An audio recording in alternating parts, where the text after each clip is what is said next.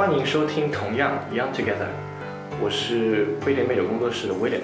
从五月开始，同样 Young Together 将陆续推出一系列面对年轻人职业技能养成和职场相关的一些线下公益活动。大家可以关注同样 Young Together 微信公众号，接收相关活动信息。订阅同样 Young Together 音频节目，在苹果播客、喜马拉雅、蜻蜓 FM、网易云、荔枝五大平台都可以收听到我们每期节目。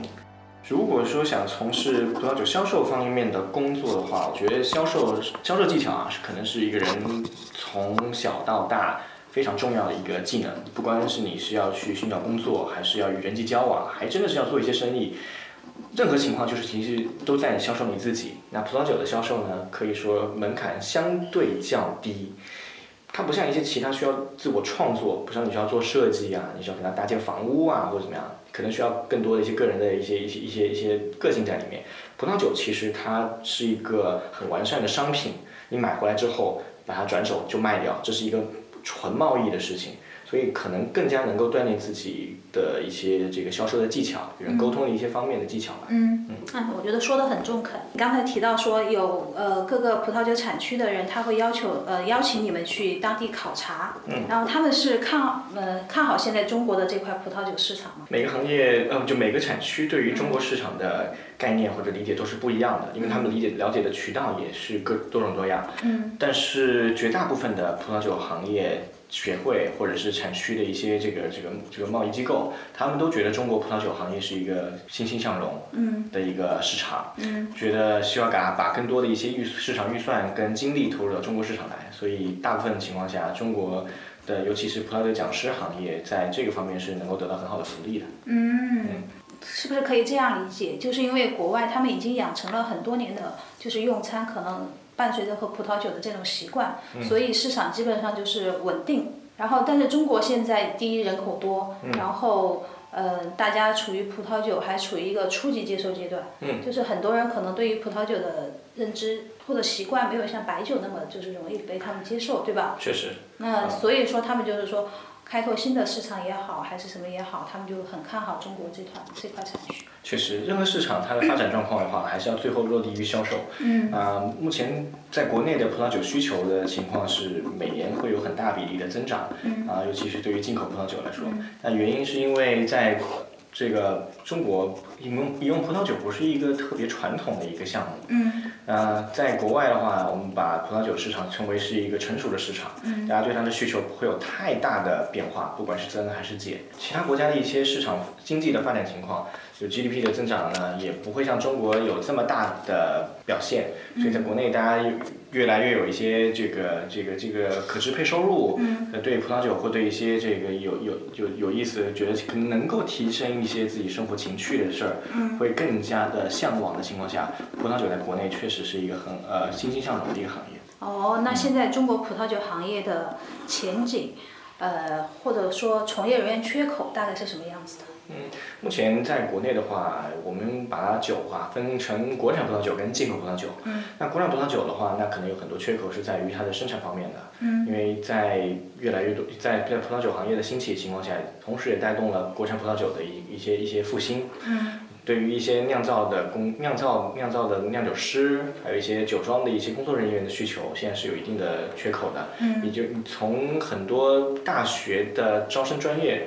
你能看出来，越来越多的农学院开始教授一些关于葡萄酒、葡萄种植跟酿造方面的课程了。啊，如果再体现到销售方面的话，那葡萄酒的总体的消费量每年都在稳固的增增长。嗯。那对于不管是进口商还是分销商还是生产商，嗯，他们在各个环节的呃人员要求还是越来越多了，尤其是在对接在销售方面。啊，更具有更多的这个人才的缺口。那我销售方面具有人才缺口。销售跟生产两个方面。哦，就是说对于种植国内国产葡萄酒的种植园呀这些酒庄来说，他们生产方面缺人才。嗯。但是对于呃上市的品牌，然后他们要卖的这种来说，他们销售方面缺人才。对的，不管进口还是国产酒，它对销售都还很缺。那你从业这么久，你在这个做讲师以来，你觉得遇到过最困难的事情是什么？最困难的事情可能就是前几年我要考一个比较专业的认证吧，就是 WCT 的第四级。WCT 第四级。呃对，WCT 呢是一九六九年成立于英国伦敦的一个葡萄酒，包括烈酒还有清酒的教育组织，目前应该是全世界最专业的一个教育机构了。啊、它分为一到四级，四级是最高级。嗯。当时我大概花了三年左右的时间，把这个第四级能够考下来。确实，在考前，因为要考六次啊，嗯。考前我觉得都是焦头烂额的啊，整整天这个人呢都是这个昏昏沉沉的，因为 可能你复习到很晚，觉得哎，可能几几天你都忘记忘记洗澡了，或者就是有的时候忘记吃饭了，就会遇到这种情况。当时就觉得生活状态特别的不好。嗯。但考出来之后，就觉得整个人就焕然一新了，完全就是心里的石头也落地了。就那段时间，自己给自己的压力很大。嗯，确实啊，因为想考到比较好一点的成绩，那起码你要有通过吧。嗯。啊，所以会会会压力有一些大的。啊，那现在是过了，对吧？过了过了过了过了。哎，恭喜你恭喜你，这是太棒了，真的有有付出就有收获。啊，对，还是我觉得这个其实还是要靠你的学习能力，只要花更多的时间在上面，能够静静静下心来，把你的全就是你的你的你的精力都放上面，大家过这考试都没啥问题的。嗯。嗯。WCT 的这个考试的话，它也必须要求你具备一定的英语水平吧？嗯，如果说考到第四级的话，是要用全英文的。全英文。啊，但是一二三级是现在目前都有中文版跟英文版嘛，都行的。中文版是在中国可以报名吗？这些哦，这这几个这个考试在中国都能报名，像我们工作室就会提供这样的课程。哦，嗯挺好的，就是这行到目前为止，除了给了你一个很温柔漂亮的太太以外，还有其他的最大的收获是什么？你觉得？我觉得是能够认识到各行各业的朋友，在比如说来上我们课程的朋友们中，在葡萄酒行业中估计只有最多百分之三三十，然后剩下百分之七十都是各个行业的人。嗯比如说我见过可能消防员啊，啊，然后飞机修理师啊，程序员啊，甚至还有道士啊，各种各样职业的人都有。所以我觉得这能够丰富我的人生见见人生见识跟这个拓拓宽我的社会认知力吧。啊，对这个整个社会多一些了解。对的，我觉得很特别，因为感觉真的是你你会听到，尤其上课的时候，你能听到各种各样的故事，他们有自己不同的这个人生体验。因为喝完酒之后，大家都开始讲故事了嘛。道士道士喝酒吗？可以喝酒我，从来不知道道士可以喝酒。对，道士还是分门派的。啊道士喝完酒讲什么故事呢？道士我不知道，当时他的酒量特别好，你没听你没看他有任何的微醺状态，道士这个都特别年轻啊，而且嗯，嗯，道士应该是来学怎么酿葡萄酒的。我觉得他应该回山上去会自己酿的。也可以试试看，我来问问他啊。太太神奇了，这个很惊讶。我们我们生活中除了自己去道观以外，还有什么时候你能遇见一个道士？我觉得道士的话，其实也是一个身份身份吧，也不单单是一个职业不单单是一个职业，还是个身份。所以你可能是对，因为我对这还不是很了解，我觉得这是一个你对世间的事物超然的一种状态，你去怎么样去修炼自己内心的东西。啊，所以我觉得跟酒啊，这是一个人生中的表现形式，它可以让你更，不是有的时候能够让你在没有特别入道的情况下，能够达到这种超然状态吧。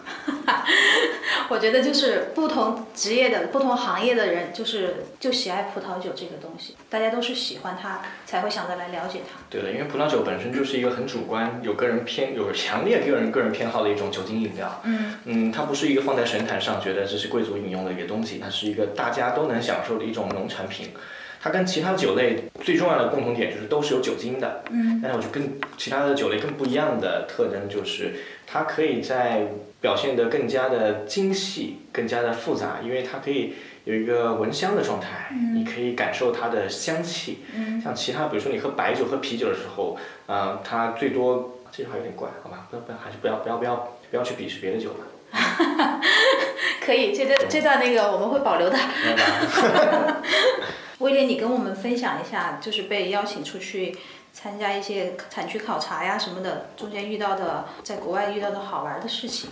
啊，第一件好玩的事儿呢，就是我在，嗯，我在巴黎转机的时候，在巴黎当时做了一个视频直播，嗯啊，然后走在路上讲着讲着，突然就被一群小黑哥跑过来，然后被被强吻了一口。嗯，啊，当时就吓惊呆了我，嗯。然后当时那个这个这个评论区就开始刷屏了，嗯，啊，飞机大炮什么都开始刷起来了，啊。